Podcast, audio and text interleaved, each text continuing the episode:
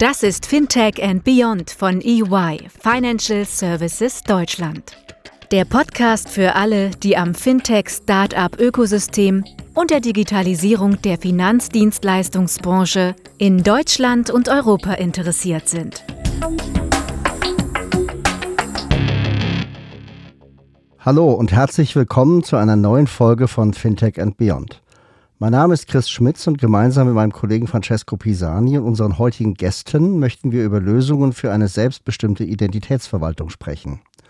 Unsere Gäste heute sind Helge Michael, Head of Lissy Identity und Head of ID Union Consortia, zu Hause im Mining Inkubator. Matthias Felder, Portfolio Manager Blockchain and DLT Solutions der Deutschen Bahn AG und Carsten Stöcker, General Manager der Spherity GmbH, die Spherity GmbH beschäftigt sich mit Digital Identity Cloud Solutions für Enterprises, Machines und Algorithms, wie es bei euch heißt. Vielen Dank erstmal fürs heute, fürs Dabeisein. Und vielen Dank auch für die Intro, Chris. Ich bin froh, ein Teil von diesem Podcast sein äh, zu dürfen, weil das Thema sehr spannend finde. Ähm, ich meine, einige Jahre vorher hätten wir über selbstbestimmte Identitätsverwaltung vielleicht gar nicht gesprochen. Der normale Bürger hat einfach einen Ausweis oder einen Reisepass, die nur von den zuständigen Behörden gegeben sein konnte. Und das war es schon mit Identitätsverwaltung. Ja. Ähm, natürlich gab es immer weitere Gelegenheiten, die eigene Identität in bestimmte Situationen und andere Formen auszuweisen. Ich meine, wenn wir zum Beispiel bei der Firma oder beim Sportsclub äh, äh, darüber nachdenken, hier sprechen wir aber ähm, von selbstbestimmter Identitätsverwaltung. Und schon das Thema wird echt interessant. Wie wir gehört haben, sind heute mit uns illustre Gäste und ich kann kaum erwarten, die erste Frage zu stellen. Bevor wir aber anfangen, möchte ich gerne unsere Gäste die Gelegenheit geben, sich selbst kurz vorzustellen. Und ich möchte gerne mit dir, Helge, anfangen. Kannst du dich äh, kurz vorstellen? Sehr gerne. Mein Name ist Helge Michael. Ich arbeite im Mining Inkubator. Wir sind die RD-Unit der Commerzbank. Ich selbst habe sehr, sehr lange in der Commerzbank im M&A gearbeitet, habe mich dann allerdings entschieden, meiner Leidenschaft für Technologie nachzugehen. Habe äh, im Mein Inkubator arbeite ich im Bereich Prototyping. Wir versuchen im Prinzip sehr frühphasig zu schauen, was kann interessant sein für die Finanzindustrie, welchen Themen, äh, technischen Themen müssen wir uns widmen. Ich selbst habe mich spezialisiert auf digitale Plattformen, Blockchain und DLT-Technologie und ja, vor drei Jahren habe ich angefangen, im Mein-Inkubator ein Identitätsprojekt Lissi aufzusetzen, woraus jetzt ein sehr, sehr großes Identitätskonsortium entstanden ist und freue mich gleich etwas mehr dazu zu erzählen. Ein sehr spannender Werdegang, ähm, Helge. Vielen Dank. Matthias, konntest du dich äh, vielleicht kurz vorstellen? Ja, klar, mache ich gerne. Ja, Matthias Felder, mein Name. Ich bin äh, Mitarbeiter der Deutschen Bahn und habe dort Ende 2016 das Thema Blockchain reingebracht, auch immer mit der Fragestellung, ist es jetzt der nächste Hype oder was kann ein Konzern wie die Bahn eigentlich mit dieser Technologie anfragen und anfangen? Und ähm, wir haben uns auch schon damals mit dem Thema Identity Management unter anderem beschäftigt, zwar mit Schwerpunkt auf äh, IoT-Devices, äh, waren aber tatsächlich eine der ersten Cases äh, die wir behandelt haben. Und umso schöner war es dann, als auch der Helge irgendwann 2019 auf mich zugekommen ist und gefragt hat, können wir denn mit dem Thema mal zusammen was mitmachen? Und ähm, darüber hinaus, wie gesagt, koordiniere ich bei der Bahn die entsprechenden Blockchain-Aktivitäten, gerade mit Schwerpunkt auf Mobilität, Logistik und jetzt dann halt eben auch dem ganzen Thema Identitäten. Vielen Dank, Matthias, dafür. Und äh, last but not least, äh, Carsten, möchtest du dich kurz auch äh, vorstellen? Ja, mein Name ist Carsten Stöcker, ich bin Physiker.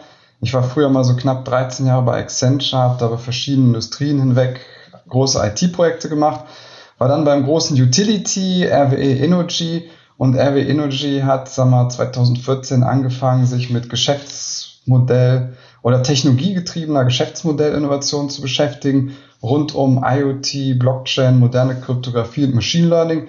Das war damals noch sehr früh.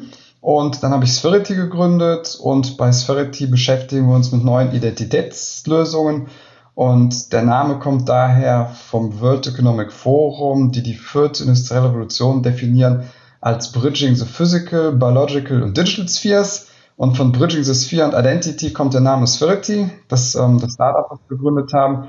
Und wir haben eigentlich das, was wie es Garten auch nennt, immer sagen wir, im Hinterkopf, dass in Zukunft Wertschöpfungsketten nicht mehr linear und starr und statisch sind, sondern Wertschöpfungsketten sind dynamisch definiert, agil und über verschiedene vorher unbekannte Supply Chain Akteure hinweg, am besten noch Cyber Physical Supply Chains. Da braucht man völlig andere Identität und sagen wir, die Grundlagen dafür werden im ähm, ID-Union-Projekt gelegt. Sind aber sehr spannende Einblicke, Carsten, und ich möchte gerne bei dir bleiben. Du hast schon etwas erwähnt. Und gerne möchte ich dich jetzt die Frage stellen, was bedeutet eigentlich äh, selbstbestimmte Identitätsverwaltung und warum brauchen wir überhaupt darüber zu sprechen? Ja, gut, sind wir vielleicht, warum müssen wir darüber sprechen?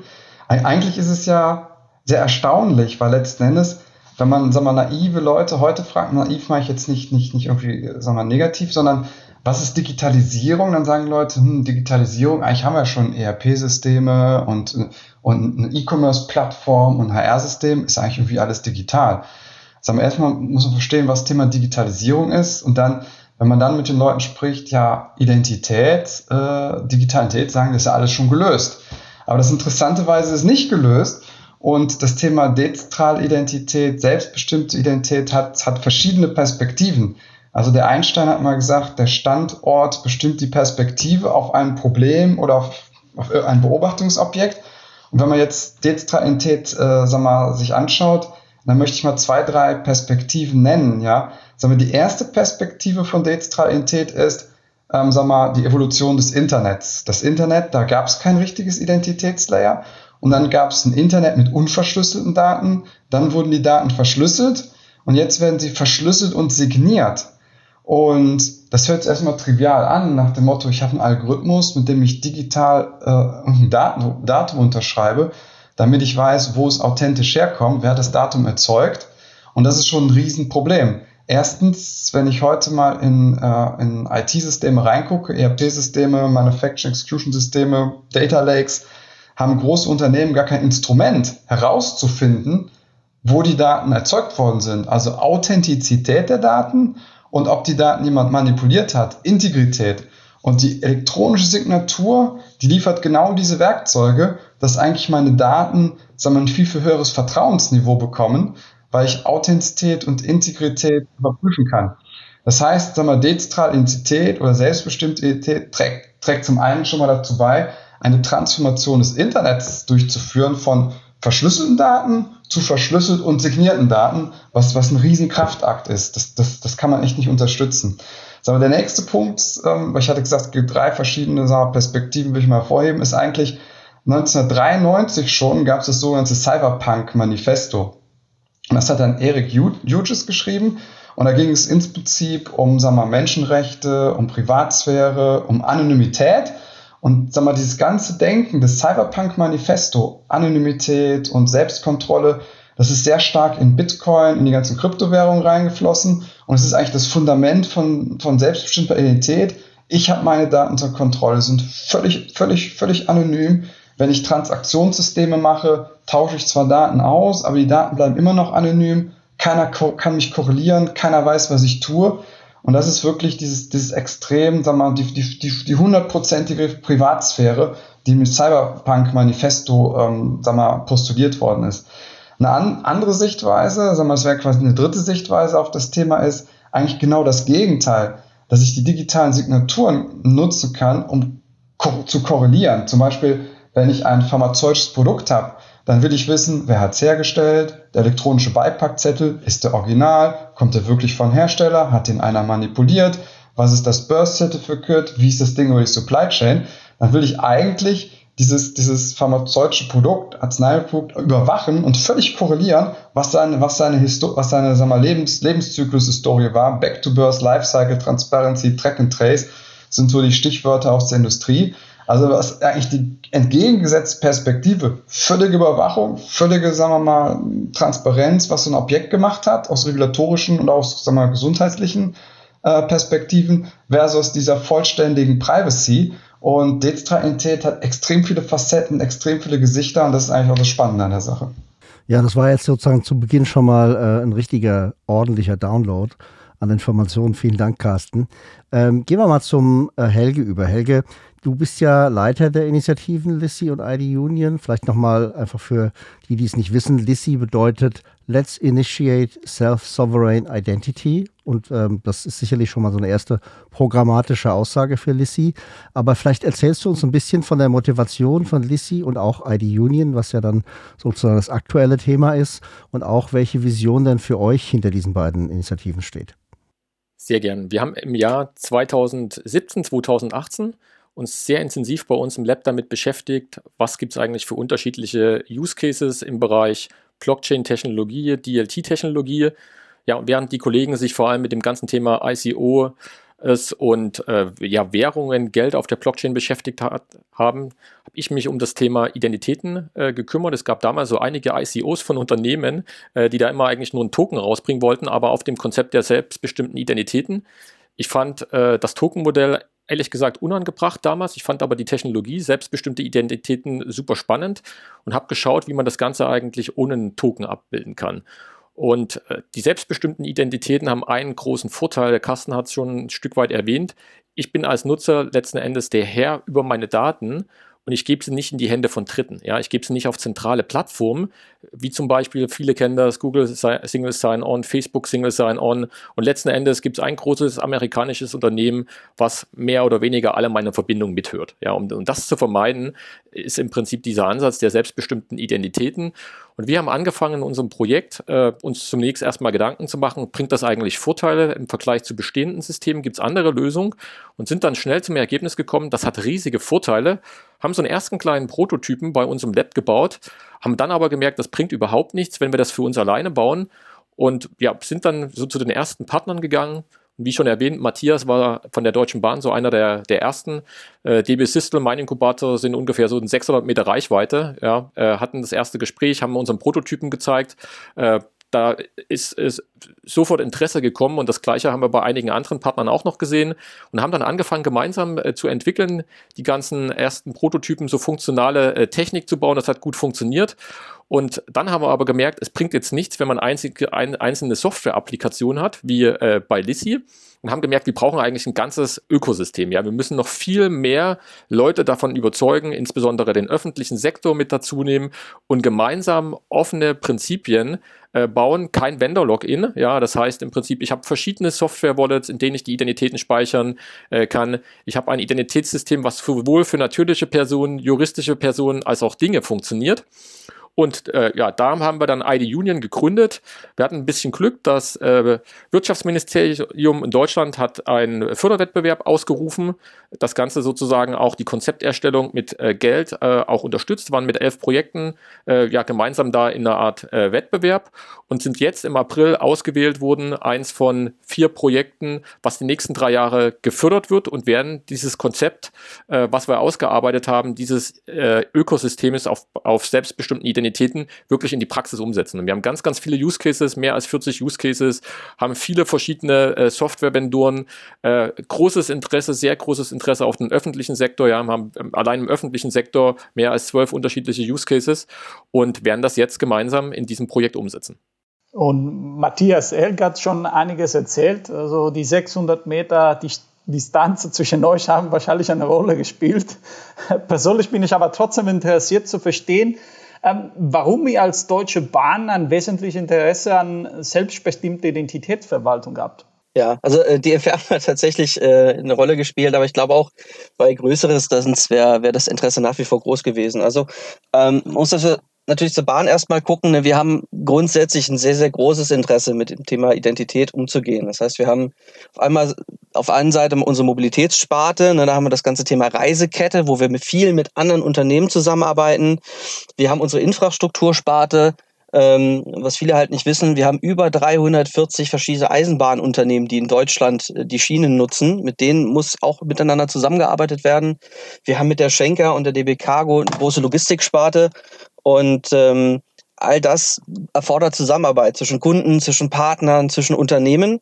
Und ähm, hier ist das Thema SSI für uns halt ein, ein Konzept, wo wir sagen, hey, das ist auf der einen Seite datensparsam und vom Konzept her auch DSGVO-konform. Äh, und ähm, auf der anderen Seite haben wir als Bahn natürlich auch ein entsprechendes wirtschaftliches Interesse an dem ganzen Thema, nämlich eben wie schon erwähnt, dass wir unsere Partner, unsere Kunden und auch Unternehmen nachweissicher identifizieren können und das eben zum Beispiel im Kontext der Reisekette, äh, im äh, Kontext Materialdaten und Stammdatenmanagement auch zwischen Unternehmen und Partnern, äh, bis hin, wie der Helge es eben auch erwähnt hat, dass das Thema SSI auch immer mehr im Bereich des maschinellen Kontexts kommt, so dass wir eben auch über Themen reden können, wie wir haben einen Zug, der einen Bahnhof einfährt und sich als solches erstmal ausweisen kann, also mit einer rechtssicheren Identität und sagt, ich bin wirklich der Zug XY und ich möchte mich jetzt mit diesem Bahnhof hier verrechnen und auch die Bahnhofsgebühren zahlen. Und diese ganzen Prozesse, die heute teilweise sehr, sehr manuell sind oder auch sehr, sehr analog gefasst sind, gerade im behördlichen Austausch oder auch im, im, im Austausch mit anderen Unternehmen, diese richtig zu di äh, digitalisieren und gleichzeitig aber dafür zu sorgen, im Rahmen des DSGVO-Rahmen, ähm, dass hier alles nachweissicher und prüfbar und fälschungssicher ist, ähm, das macht es eben so interessant für uns, in dieses Feld äh, deutlich tiefer einzusteigen. Ja, vielen Dank, Matthias. Aus der Erklärung hört sich ja die, der Umgang mit der Thematik erstmal recht komplex an. Über 40 Use Cases, Machine to Machine, Person to Person, also unglaublich viele Anwendungsszenarien. Vielleicht Frage an dich, Carsten. Jetzt, wenn man sich das technisch und praktisch vorstellt, also vielleicht erstmal so ein bisschen technisch und dann, wie kann ich mir das im praktischen Einsatz vorstellen? Ja, technisch, also ich hatte eingangs gesagt, es geht dann so mal um digitale Signaturen und wenn ich was digital signiere, brauche ich auch irgendwie so einen Identifikator, ja, sag mal, der, der mich irgendwie identifiziert. Und wenn man, ich meine, viele Zuhörer kennen eigentlich, dass man E-Mails auch signieren kann, ja. Also es geht ja auch schon sagen wir, auf solche Tools zurück wie Pretty Good Privacy oder auch sagen wir, ein Unternehmen, da gibt es dann so S-Mine-Zertifikate. Und im Prinzip muss man sich vorstellen, wie man, wenn man heute E-Mails hat, die man hin und her schickt, ähm, die man jetzt versucht auch noch zu signieren, dass man das halt überträgt auf alle möglichen Daten, die man austauscht, ja. Und es ist tatsächlich so, so ein digitales Wallet ist wirklich wie eine, wie eine, wie eine, hat auch eine Inbox, wo ich Nachrichten von anderen Partnern, Menschen, Algorithmen, Unternehmen reinbekomme, die signiert da reinkommen, wo ich die digitale Unterschrift überprüfen kann. Und es hat auch eine Outbox, wenn ich jetzt sagen wir, Nachrichten selber verschicke oder Daten verschicke aus meinem SAP-System oder aus meinem Handy heraus Daten verschicke, ist die Outbox und alles, was rausgeht, wird digital signiert und ich schicke sie einem, sagen wir mal, irgendeinem Kommunikationspartner und der ist dann in der Lage, die digitale Signatur zu überprüfen. So, und warum ist das wichtig? Das ist wir, aus dem ersten Grund wichtig, dass jeder Kommunikationspartner von mir weiß, die Nachricht kommt auch authentisch von mir und nur von mir und nicht von irgendeinem Hacker, der sich so mit, mit sogenannten Man in the Middle dazwischen schaltet. Das ist das eine. Und gleichzeitig wird aber in meinem Wallet werden auch weitere Informationen gespeichert. Also bei Menschen zum Beispiel kann das eine Geburtsurkunde sein. Die stellt der Staat aus, die ist in meinem Wallet unter meiner Kontrolle. Das kann ein Personalausweis sein oder sagen wir mal ein digitales Abbild des Personalausweises. Der ist unter meiner Kontrolle in meinem Wallet. Oder das kann auch ein Universitätsdiplom, ein Schülerausweis, eine Bibliothekskarte oder ähm, wir mal, Mitarbeiterschulung oder sonst was sein. All die Daten habe ich unter meiner Kontrolle und ich kann mich mit diesen Daten gegenüber meinem Partner immer ausweisen. Also Beispiel Mobilität. Ich habe in meinem Wallet dann die Daten drin, dass äh, jemand gesagt hat, dass ich ich bin, also digitale Personalausweis von der Bundesdruckerei oder von jemand anderen habe ich den digitalen Führerschein und dann kann ich diese Information mit meinem, mit meinem Kommunikationspartner teilen. Er kann sie kryptografisch verifizieren und dann auf dieser Weise Vertrauen aufbauen ohne dass dieser Kommunikationspartner mich vorher kannte.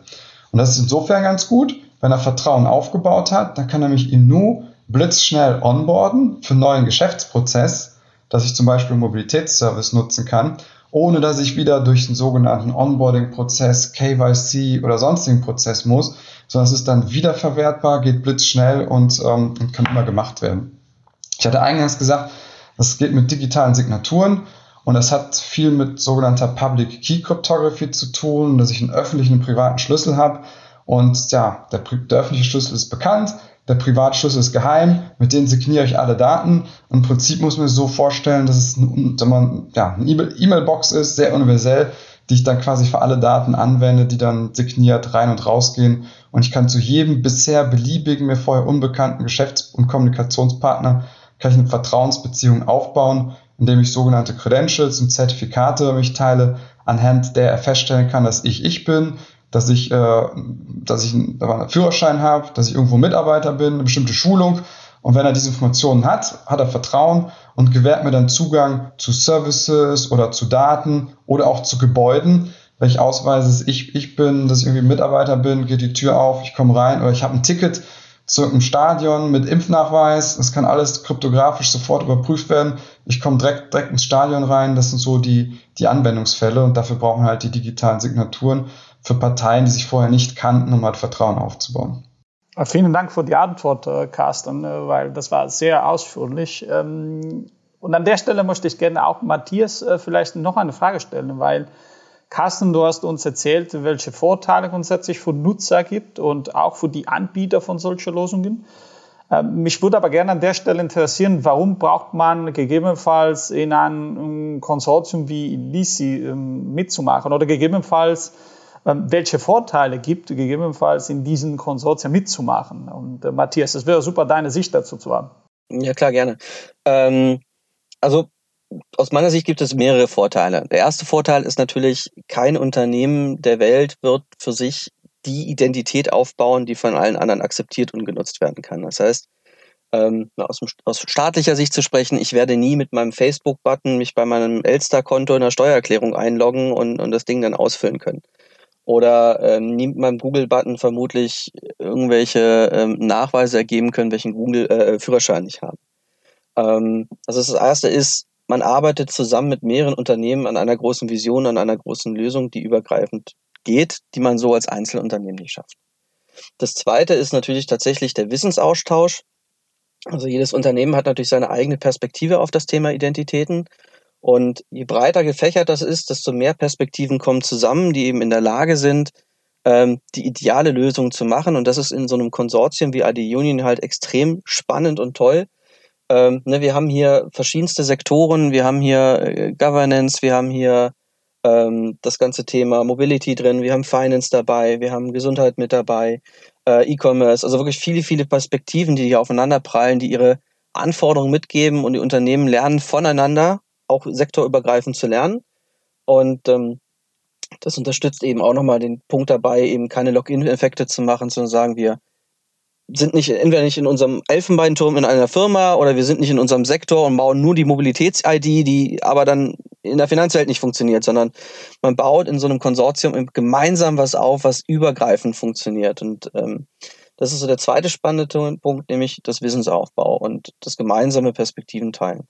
Und ähm, die dritte Perspektive, die ich noch reinbringen will, neben, neben dem gemeinsamen Wissensaufbau und dem nicht isolierten Arbeiten, ist der Umstand, dass man in so einem Konsortium ja auch viel mehr über Standards reden kann und viel übergreifender Dinge festlegen kann. Gerade bei solchen neuen Technologien. Wie funktioniert das denn? Bei solchen Technologien auch zu gucken, wie können das in heutige Businessprozesse Einzug erhalten, das ganze Thema. Das heißt, wir arbeiten hier nicht mit Use Cases, die man mal eben ausprobiert, weil es gut ist, sondern die Unternehmen haben auch tatsächlich ihr berechtigtes Interesse daran, diese Use Cases nachhaltig in ihre Geschäftsprozesse zu integrieren. Und ähm, auch das geht natürlich nur, wenn man übergreifend an Themen arbeitet und auch zu schaut, gibt es denn Verknüpfungen zwischen, zwischen Finance und Mobility oder zwischen E-Commerce und, und E-Health und was auch immer. Und wie kriegt man das hin, solche übergreifenden Themen zu erarbeiten? Meiner Meinung nach eben auch vorrangig in solchen Konsortien. Ja, vielen Dank, Matthias. Du hast ja schon so ein bisschen angesprochen, die, das Übergreifende. Ähm, jetzt natürlich die Frage, übergreifend würde ja bedeuten, dass es vielleicht auch nicht an der Grenze der Bundesrepublik Deutschland aufhört, sondern auch eine internationale Komponente damit reinspielt. Wir haben ja im Ausland schon seit vielen Jahren auch äh, Identitäten, die auch praktisch genutzt werden, vor allem in den Nordics, glaube ich, sehr bekannt. Bank-ID oder NEM-ID in Dänemark. Wie würde man sich denn da aufstellen äh, in eurem Konsortium? Wie stellt ihr da Interoperabilität sicher? Und zum Zweiten, gibt es da vielleicht auch schon ausländische Unternehmen, die ein Interesse gezeigt haben, bei euch sich mit einzuklinken? Helge? Ja, also das, was ganz wichtig ist, ist zu sagen, dieses Konzept selbstbestimmte Identitäten kommt ja nicht aus Deutschland. Ja, das ist ein, eigentlich ein weltweites Konzept, was ungefähr so seit 2016 existiert und weltweit arbeiten Projekte dran. Und es gibt wirklich auch selbst in der EU sag mal schon fast je, in jedem Staat ein größeres Konsortium, was sich damit beschäftigt. Und selbst die EU-Kommission ist im Rahmen des EPSI-ESIF-Projektes, also ESIF steht für European Self-Sovereign Identity Framework, ist dabei, im Prinzip ein eigenes Projekt äh, an, den, an den Start zu bringen. Das Ganze soll auf einheitlichen Standards äh, aufgebaut werden. Das heißt nicht, dass die darunterliegende Technologie wirklich komplett gleich ist. Also wir setzen zum Beispiel bei uns im Projekt sehr, sehr stark auf Hyperledger Indian Areas. In anderen äh, Projekten, in anderen Staaten ist teilweise andere Blockchains, die, die sozusagen die Basis sind.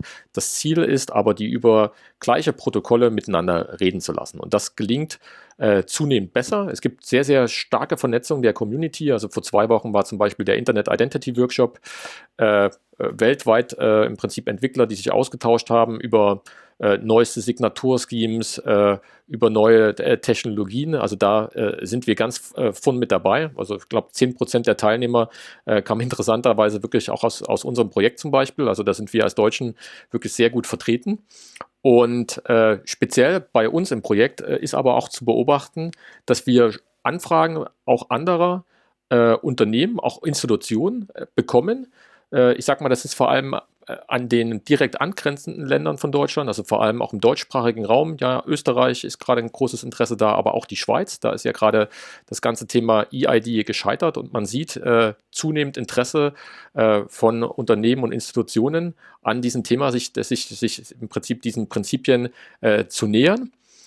Ich sage, äh, wir sind komplett offen. Unser Ziel ist ja zukünftig eine europäische Genossenschaft zu gründen und wir haben uns bewusst dafür entschieden, eine europäische Genossenschaft zu nehmen, weil äh, die, die Regeln gelten mehr oder weniger in ganz Europa. Also egal in welchem Mitgliedstaat das ist, jeder ist, äh, ja, ich sag mal, jede Institution in jedem Mitgliedstaat kann sich daran beteiligen und in jedem Staat äh, gelten mehr oder weniger die, die gleichen Regeln und die gleichen Gesetze. Es gibt kleine Abweichungen äh, je Staat nochmal, aber im Grunde sind die gleich. Und das heißt, äh, ja, komplette Offenheit und unser Ziel ist wirklich, dass jedes europäische Unternehmen und jede Institution sich äh, beteiligen kann.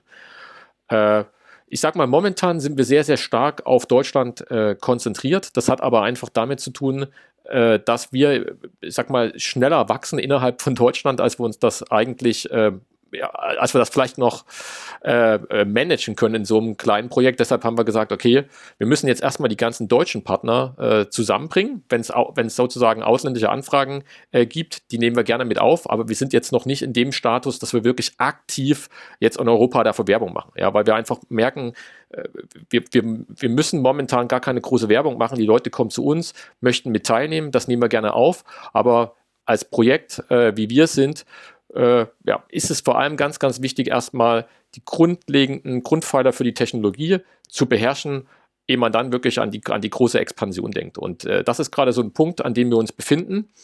Äh, ja, genau, aber Ursprungsfrage eben Interesse wirklich aus dem Ausland sehr, sehr groß und vor allem möchte ich mitgeben, eben auch die Zusammenarbeit mit der internationalen Community, äh, die ist hervorragend und wir denken wirklich, dieses Jahr kommen die ersten produktiven Cases und das Thema SSI wird in zwei bis drei Jahren wirklich ein weltweites Thema sein. Und da sehen wir auch Cross-Border sehr, sehr viel Vernetzung. Auch schon bei echten Use Cases. Ja, ich glaube, das ist natürlich eine sehr spannende Aussage, dass hier die, grundsätzliche Internationalisierung auch äh, möglich ist, gewünscht ist und auch letztlich schon konzeptionell mit berücksichtigt wurde, selbst im Unternehmenssetup mit der Genossenschaft. Ich glaube, da hat man einen, einen, sehr guten Start auch für die europäische Seite. Ne? Ich glaube, das ist ja auch so ein bisschen, äh, was am Anfang des Podcasts rauskam, dass man es ja auch so ein bisschen gegen die internationale Konkurrenz in dem Segment auch positioniert. Hm, trotzdem ist natürlich spannend, warum gerade jetzt äh, dieses Interesse so groß ist. Meine, wir sehen ein ähnlich großes Interesse ja auch im Kryptosegment, äh, auf der, auf der äh, Currency-Seite aktuell, weil viele Use Cases irgendwie im Markt losgetreten werden. Ist das tatsächlich so auch auf der ähm, Identitätsseite? Ich meine, ein paar Use Cases kann ich mir auch vorstellen. Aktuell reden wir über den Impfpass beispielsweise, wäre auch so ein hervorragend geeigneter, geeigneter Use Case für sowas. Aber ähm, Carsten, vielleicht Frage an dich. Welche spannenden Use Cases siehst du denn gerade und welche sind denn für so eine Early Adoption eigentlich wirklich hilfreich? Ja, ich sag mal so, ich denke, dass das Thema gerade in Deutschland auf fruchtbaren Boden fällt, ist gerade das ganze Thema Schutz der Privatsphäre. Ähm, dann natürlich auch, man hat natürlich viele Digitalisierungsthemen verschlafen in der Vergangenheit oder auch sagen wir, Themen im Internet. Sagen wir, die Dominanz von Amazon, Facebook und Co., die kommt ja nicht von un, un, ungefähr. Und ich glaube, man will das jetzt nicht verschlafen und hat extrem erkannt, warum digitale Identität ähm, so wichtig ist. Es gibt ein paar Erfolgsfaktoren, warum solch, wie solche Projekte überhaupt möglich sind. Erstens, man braucht eigentlich, sag mal, Education. Das heißt, wenn die Leute nicht wissen, was das ist, ja, dezentrale Identität, selbstbestimmte Identität, digitale Signaturen, dann kann man erstmal zwei, drei Jahre lang Education machen. Interessanterweise würde ich sagen, es ist sehr viel Education gemacht worden von der Kryptoszene, die natürlich mit ihren Token-Modellen und was weiß ich Geschäftsmodelle entwickeln wollen. Und die haben auch rund um das Thema Blockchain und dezentrale Identität viel Education gemacht. Deswegen fällt das ja auch gerade so mal auf, auf fruchtbaren Boden. Das nächste ist, man braucht einen Business Case. Ähm, weil ansonsten wird in Deutschland nicht in Technologie investiert, wenn es keinen Business Case hat. Das Interessante ist, es ist eine Ökosystemtechnologie und da ist der Business Case eigentlich ein systemischer Business Case. Es funktioniert nicht, wenn eine Partei das nutzt oder fünf Parteien oder im kleinen Konsortium das genutzt werden.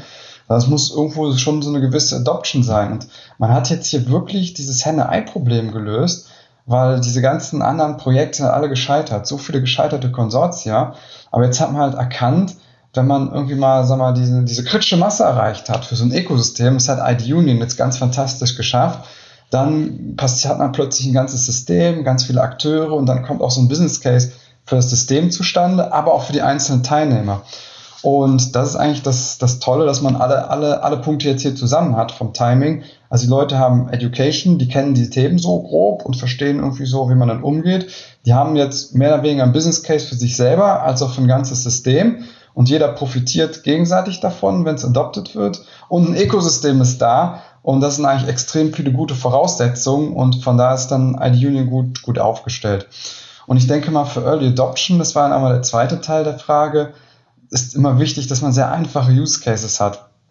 Mal, ich persönlich glaube halt daran, Unternehmensidentität, die Identität von irgendwelchen Objekten, von E-Commerce-Shipments, von pharmazeutischen Produkten, ähm, sag mal, von, von Food-Produkten, das ist, das ist was, was teilweise verhältnismäßig einfach ist und darauf fokussiert, fokussieren wir uns, dass man halt zwei, drei Unternehmen braucht, ein paar Objekte an externe Systeme das anschließt, über die Anzahl der Objekte skaliert und dann einfach mal dann einfach Last auf so ein System bringt und dann parallel natürlich das ganze Thema menschliche Identität, was aber sagen wir, erfahrungsgemäß schwieriger ist, den Menschen beizubringen, warum sollen sie Technologie nutzen und die adopten und ist nicht das eine besser als das andere und was ist mit der Privatsphäre.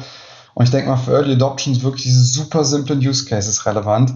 Und das ist jetzt auch die Kunst in ID Union, aus der Vielzahl der Use Cases, die rauszufiltern, die simpel sind, die Reichweite haben, die man ins Feld bringen kann, dass auch Adoption dahinter kommt und dann ist auch der systemische Business Case, liegt dann auf der Hand und da wird auch dann, da man Beweis darüber geführt, über die Adoption, dass der Business Case echt ist und nicht, sag mal, konzeptionell. Und auch da hat, sag mal, ID Union, sag mal, sag mal, eine große Zukunft vor sich. Und insbesondere, weil auch das BMWI immer nach Reichweite fragt und die wird halt eigentlich, sag mal, per Definition mit dem Projekt geliefert und dann kann jeder den Business Case mit Händen anfassen und dann kommt da noch mehr Schwung rein, ja. Und Carsten, eigentlich hast du schon ein paar sehr gute Punkte gebracht. Du hast über kritische Masse gesprochen, äh, du hast über äh, Use Cases, die äh, sehr wichtig für die Early Adoption sind. Und ich würde gerne vielleicht an Matthias die Frage stellen, ähm, eigentlich welche Gruppe werden mit der Lösung hauptsächlich adressiert, um tatsächlich diese kritische Masse zu erreichen? Ähm, falls das schon erreicht ist, dann haben wir eine Antwort, der sehr leicht äh, kommt. Aber wenn nicht, was habt ihr vor im Endeffekt? Ja, vielen Dank. Äh, spannende Frage, aber Carsten hat es ja teilweise schon, äh, schon äh, sehr, sehr gut mit vor, vor, vorbeantwortet. Ähm, wichtig ist, dass die, die Cases, an denen wir arbeiten, jetzt keine Cases sind, die irgendwie in einem ganz kleinen Rahmen sind, die vielleicht bei ein oder zwei Unternehmen für, ein, für einen Durchsatz sorgen, sondern dass an Cases gearbeitet wird, die tatsächlich allgemein die Allgemeinheit treffen. Das heißt, im, im persönlichen Kontext, sagen wir zum Beispiel, haben wir bei ID Union einen Use Case zum Thema Mobility as a Service, ne, betrifft jeden Bürgerin, jede Bürger, äh, jeden Bürger, ähm, weil es geht um das Thema Reisen, also es ist ein sehr breiter Case, es geht um das Thema KYC-Prozesse bei Banken, ähm, auch da Konten öffnen, tut jeder Banken wechseln hin und wieder auch. Ähm, wir haben das Thema äh, E-Health mit dabei und, und, und eine Gesundheitsakte und Co. Ähm, das sind alles Cases, die tatsächlich äh, ne, einen sehr breiten Impact auf die Allgemeinheit haben. Und ähm, es muss auf der einen Seite halt ein Case sein, wo eben wirklich, wenn er denn zum Fliegen kommt und wenn er denn produktiv wird, wirklich viele Leute betreffen kann, die, wo viele Leute was mit anfangen können.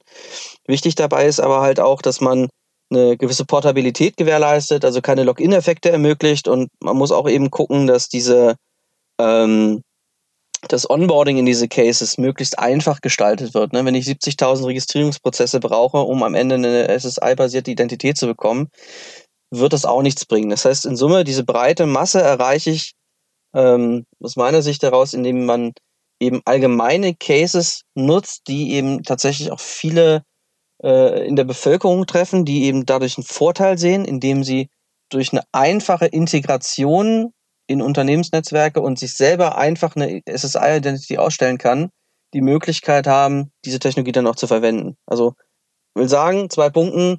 Ähm, ein Case, der die Allgemeinheit trifft und nicht einzelne äh, Personen oder Bereiche eines Unternehmens, sondern wirklich breit gefächert ist.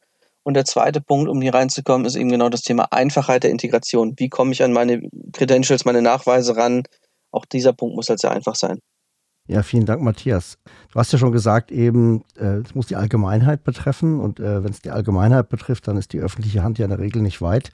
In eurem speziellen Falle äh, wurde ja auch eine Förderung ausgesprochen durchs Wirtschaftsministerium. Ähm, wie, wie, spielt jetzt hier diese Diskussion öffentliche Hand in, in diese Entwicklung der Infrastrukturen rein? Helge, vielleicht hast du dazu ein paar Worte für uns.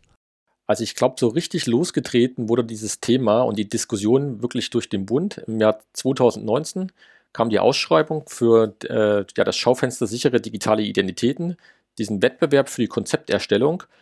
Das wurde ja in den Medien breit besprochen und ich glaube, da kam auch wirklich so dieses richtige Interesse, dass sich sehr, sehr viele Firmen erstmalig mit diesem Thema äh, überhaupt auseinandergesetzt haben und wahrscheinlich auch die Berührung, Be Berührungspunkt für viele Firmen mit diesem Thema selbstbestimmte Identitäten. Da waren auch andere Projekte, auch, auch viele sozusagen im traditionellen Identity Management, aber auch viele im SSI-Bereich. Und äh, jetzt letzten Endes äh, für uns der ausschlaggebende Punkt ist, unser Projekt äh, wurde jetzt ausgewählt, sozusagen als ein Konzept, was weitergefördert wird. Und was wir extrem gemerkt haben, nachdem klar war, dass wir diese Förderung bekommen und dass in den nächsten drei Jahren an, diesen, an dieser Umsetzung gearbeitet wird, ist, glaube ich, bei vielen äh, Institutionen und Firmen wirklich irgendwie diese, dieses Risiko weggefallen. Und da kam der Gedanke, okay, glaube ich, der ausschlaggebende Punkt, jetzt möchten wir uns an so einer Lösung mit beteiligen. Und nachdem die Pressemitteilung raus war, hat man uns direkt gesehen, okay, wahnsinnig viele Nachfrage, jeder wollte äh, mitarbeiten. Also das hat kommunikativ extrem geholfen äh, auf der Seite des Bundes. Und äh, auf der anderen Seite äh, natürlich auch eine finanzielle äh, Förderung. Insgesamt äh, steckt der äh, Bund in unser Projekt, aber auch in die anderen Projekte äh, jeweils 15 Millionen Euro an Förderung mit rein. Wir haben viele akademische Partner mit dabei. Wir haben Startups wie, wie Sverity, wie eine GS1 auch als kleineren Partner mit dabei. Die werden alle finanziell gefördert und das hilft, weil insbesondere für viele natürlich bei dem Thema Identity ich sag mal, auch noch ein Stück weit unklar ist, wie will man eigentlich Geld verdienen. Ja, und gerade auch bei, bei Unternehmen ist es immer so diese, diese Hürde, es ist gar nicht so einfach, da Geld zu finden. Ja, und da hilft es natürlich, wenn der Bund äh, gerade unterstützt bei diesem Thema. Und vielleicht noch ein letztes Thema, das ganze Thema Bundeskanzleramt, ja, also die, die, äh, dieses Projekt, was äh, das Bundeskanzleramt losgetreten hat, im Dezember ein, sag mal, ID-Ökosystem in Deutschland aufzubauen, auch auf SSI-Prinzipien das äh, hilft auch, das ganze Thema nochmal deutlich zu beschleunigen, breiter zu machen. Da ist ja das Ziel, wirklich äh, die ersten Use Cases jetzt wirklich dieses Jahr noch loszutreten. Äh, letztens, die Bundesregierung hat ein äh, White Paper rausgebracht zu dem Hotel-Check-In-Case, hat vielleicht der ein oder andere gelesen, äh, der jetzt äh, demnächst auch wirklich in den Pilotbetrieb geht. Das zeigt, wie ernst die Regierung dieses Thema nimmt, dass die Regierung auch auf SSI selbstbestimmte Identitäten aufsetzt. Und ich glaube, da muss man wirklich der Bundesregierung sehr stark danken, dass sie sowohl eben vom Bundeskanzleramt auch, als auch beim BMWI äh, im Prinzip mit vereinten Kräften äh, ja, versucht, dieses Thema jetzt umzusetzen. Um Erge, du hast auch wieder noch einen sehr spannenden Punkt erwähnt. Äh, ähm, du hast da auch äh, gesprochen, die Firmen versuchen auch ein bisschen immer Geld zu verdienen. Also sie fragen sich auch, wie kann man mit äh, solchen Lösungen Geld verdienen, wenn man neue Lösungen am Markt bringt. Und grundsätzlich haben wir viel über Use Cases gesprochen, wer die Nutzer sind, wer die Anbieter sein konnten, wie arbeitet man auch in den Konsortien. Mich würde aber trotzdem interessieren, noch ein bisschen mehr über in, in Geschäftsmodelle zu sprechen, insbesondere wie man selbstbestimmte Identität in den bestehenden Geschäftsmodell integrieren kann. Und ich möchte gerne zuerst die Frage an, an Carsten äh, äh dich stellen. Ähm, was denkst du dazu? Ja, sag mal, ich, also wir glauben halt, dass es erstmal, wie ich eben sagte, diesen systemischen Business Case gibt, äh, wo man sagt, wenn jetzt jeder mit jedem wechselwirken und Vertrauen aufbauen kann und dann Werte austauschen kann, dann hat das einen, Makro, dann hat das einen riesen makroökonomischen Wert. Man kann sogar sagen, dass, sag mal, das ist die, Net, die Netzwerkökonomie per, per, per, äh, ja, per, per Excellence. Man muss nicht irgendwie eine zentrale Plattform haben und, und irgendwie die monetarisieren, sondern beliebige Partner von irgendwelchen Plattformen können plötzlich Werte austauschen. Das ist erstmal abstrakt und da braucht man eine Menge kritische Masse. Und so, wir schauen halt immer, wo kann man halt heute schon heute Nutzen ziehen. Und ich hatte ja eingangs die digitalen Signaturen erwähnt. Und wenn jetzt Daten einen Herkunftsnachweis hat, wenn irgendwelche Transaktionen, Objekte, Unternehmen, irgendwie man da Transparenz hat, wo kommen die her? Erfüllen die irgendwelche Standards? Und das, das hat man halt sehr viel in, in, in regulierten Industrien, in Compliance-Use-Cases. Und wir selber gucken dann halt rein, wie kann man diese Technologie nutzen, um eine Compliance-Automatisierung zu machen. Weil häufig in vielen Compliance-Use-Cases ist es doch noch so, dass viel Papier da ist und Wirtschaftsprüfer und wie auch immer man es doch nicht so genau weiß und man manuelle Prozesse hat und, man, und dann gibt es irgendwelche Auditoren und die gucken nochmal genauer nach. Wenn man das alles digitalisieren kann, das ist ein Riesenwert, und, oder wenn man zum Beispiel so einen Beipackzettel von einem pharmazeutischen Produkt, wenn man den digitalisieren könnte, würde man Wälder sparen, das alles nicht mehr ausdrucken müssen, die Beipackzettel. Man würde Prozesskosten sparen, wenn man dann irgendwelche, wenn die Beipackzettel sich ändern, muss ich Verpackung aufmachen, neue reintun oder ich tue die vom einen ins anderen Land, ist ein riesen Business Case.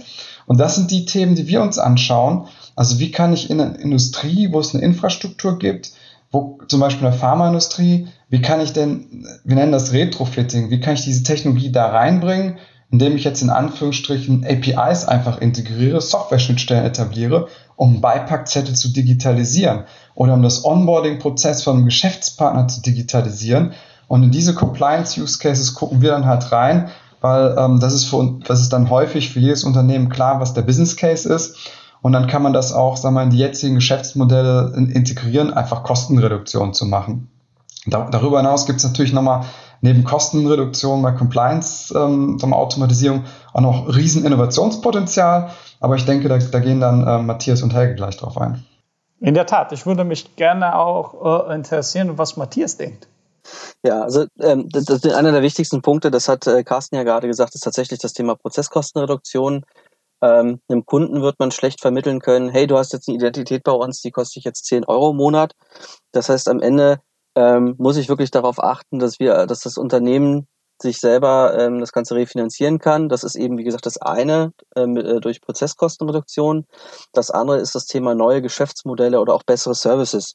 Das heißt, ähm, nebst dem vorhin erwähnten Beispiel, der Zug verrechnet sich automatisch mit der, mit der Infrastruktur oder ähnliches, was in Richtung Prozesskostenoptimierung geht, ist es eben zum Beispiel auch denkbar, äh, jetzt im Mobilitätsbereich ähm, die Reisekette deutlich enger miteinander zu verbinden, dass ich als Kunde sage, ja, ich möchte meine Identitätsdaten oder meine Reiseinformationen an die Nachbarn links und rechts meiner Reisekette geben. Also wenn ich weiß, mit dem Zug zum Flughafen fahre, dann soll bitte die Airline auch darüber informiert werden, dass ich da unterwegs bin. Und ähm, sollte dann was passieren, irgendwie, das zu spät käme, äh, hätte ich dann die Chance, dass ich, da ich meine Identitätsinformationen, meine Ticketinformationen der Lufthansa mitgegeben habe, die weiß, ich sitze in dem Zug drin ähm, und kann mich dann gegebenenfalls umbuchen, wenn ich sonst den Flug verpassen würde aufgrund von Verspätungen. Ähm, oder man kann dadurch besser rausfinden, naja, ich bin mit dem Zug halt zwei Stunden vor Abflug dort. Vielleicht kann man das Ganze auch nochmal nutzen, indem man dem Kunden Sonderangebote mit reinbringt und sagt, du bist ja eh länger am Bahnhof, äh, am Flughafen, nutzt doch nochmal das Serviceangebot. Oder auch anders gesprochen, ne, wir haben jetzt äh, die Bahncard 100, ne, ich sag mal, Lufthansa hat ihre Miles More Karte ähm, und, und, und Star Alliance Kundenkarte. Man könnte natürlich auch überlegen, Konzepte geben, wo man sich gegenseitig in den Lounges besuchen kann ähm, und einfach dadurch ein neues Service-Level reinbringen kann. Und ähm, das geht vorrangig natürlich nur dann, wenn ich verifizieren kann, dass die Behauptung einer Person, ja, ich habe die Business Bahnkarte 100 oder ich bin eben Star Alliance Mitglied mit einer äh, schwarzen Grafitkarte, wenn man das eben nachvollziehen kann. Und das ist eben eine Möglichkeit, nebst dem Profit, äh, Profit sag ich schon, neben den Prozesskosteneinsparungen, ähm, das Ganze auch im Servicebereich zum, zur Anwendung zu bringen. Und das wiederum schlägt sich ja natürlich dann auch in den Geschäftsprozessen, Geschäftsmodellen wieder. Helge, wie wäre deine Meinung dazu? Geht in die gleiche Richtung wie Carsten und Matthias. Also auf der einen Seite wirklich sehr, sehr stark äh, Kosten, Prozessoptimierung. Also wenn man sich einfach mal anschaut, äh, wir kommen ja aus dem Banking, im Bereich Firmenkunden, wenn man sich das Onboarding anschaut, äh, es gibt eigentlich noch keine richtige einheitliche Firmenidentität, wenn man das so anschaut. Ja, so eine Firma setzt sich zusammen aus verschiedensten PDF-Dokumenten, beglaubigten Handelsregisterauszügen. Und gerade ein Onboarding von einer großen Firma ist eigentlich nichts anderes als eine E-Mail-Schlacht mit verschiedenen Papieren. Ja, das dauert je größer das Kunden teilweise bis zu zwei Wochen äh, und da sind ganze Mitarbeiterscharen mit beschäftigt. Ja, und eines der äh, Projekte, an dem wir auch arbeiten, ist so ein Firmenidentitätswallet. Das heißt, jede Firma bekommt ihre Handelsregisterauszüge äh, bestätigt, bekommt ihre Bankverbindungen bestätigt und kann dann im Onboarding einfach zu einer anderen Firma gehen, die Daten vorzeigen oder bei einer Bank vorzeigen. Die ganzen äh, Informationen sind beglaubigt und dieser ganze Hassel mit E-Mail-Austausch, Bestätigung entfällt und das gleichzeitig aber bei einer deutlich größeren Prozesssicherheit. Und ich glaube, das ist ein super spannendes Thema. Das war jetzt ein Abstrakt äh, aus, dem, aus dem Firmenkundengeschäft. Das gleiche gilt aber auch für natürliche Personen. Ja, im, im Bankenbereich, äh, ich sag mal, der präferierte Kanal ist immer noch das Videoident-Verfahren. Äh, mehr als 50 Prozent aller digitalen Kontoeröffnungen finden über Videoident statt. Wenn man sich das Ganze anschaut, ist es nichts anderes als, ich habe eigentlich schon ein digitales Dokument, einen digitalen Personalausweis, ja, eine E-ID, allerdings bei äh, noch zu wenigen freigeschaltet, beziehungsweise wird von zu wenigen genutzt. Das Ganze mache ich dann mehr oder weniger in einem analogen Prozess, ja, den Videoident, erstmal analog, um dann wieder digital zu machen. Und das Ganze ist eigentlich wirklich ein Wahnsinn, auch verursacht äh, wirklich sehr, sehr viele Kosten.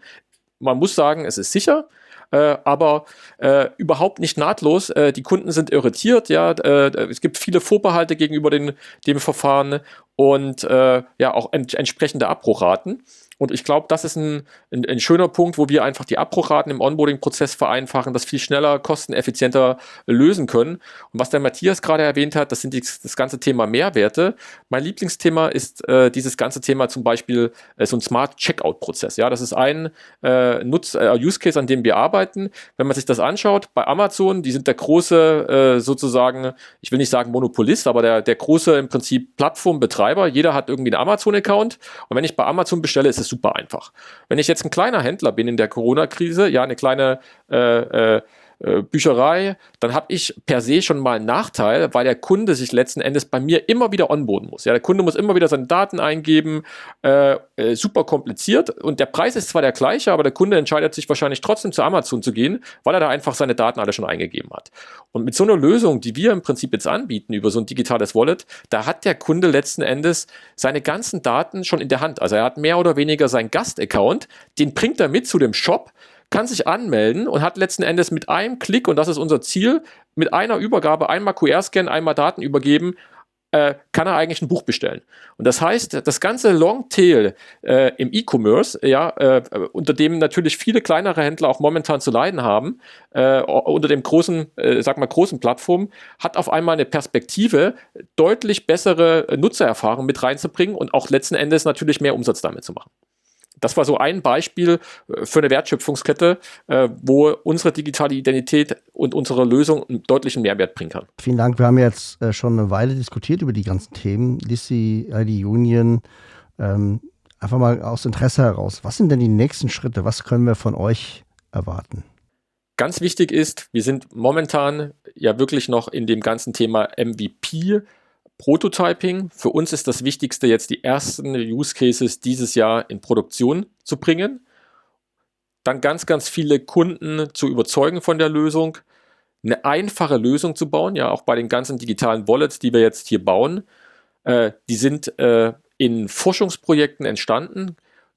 Die müssen jetzt überführt werden, viele Nutzerakzeptanztests durchgeführt werden. Äh, die müssen dem Nutzer gefallen und wir müssen beweisen, dass wir eigentlich eine komplizierte Technologie sehr, sehr einfach umsetzen können. Ja, also der Kunde muss letzten Endes genau wie er bei dem Apple Wallet oder beim Google Wallet das Gefühl hat, das ist ganz einfach, am Supermarkt zeige ich es vor und es wird bezahlt. So muss letzten Endes auch die Übergabe von Identitätsdaten stattfinden. Und das ganze Thema Blockchain und SSI, das darf der Kunde überhaupt nicht merken. Ja. Es muss wirklich ganz, ganz einfach sehen und jeder muss einfach am Ende sagen, egal was dahinter war, es war mit dem Prozess einfach zufrieden und ich würde es letzten Endes meinen Freunden, Bekannten, Eltern empfehlen.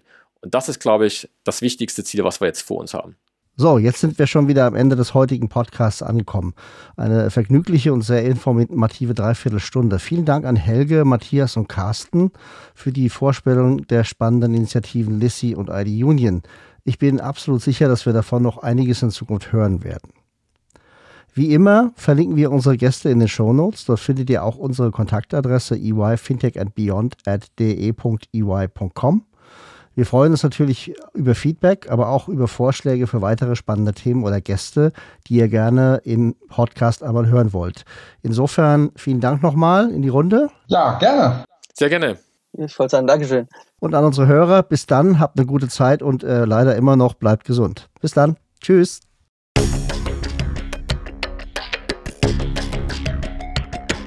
Das war Fintech and Beyond von EY Financial Services Deutschland. Ihr seid herzlich eingeladen, mit uns die Inhalte des Podcasts zu gestalten. Meldet euch einfach unter der E-Mail-Adresse eyfintechandbeyond.de.ey.com mit Feedback, Vorschlägen oder sonstigen Anregungen.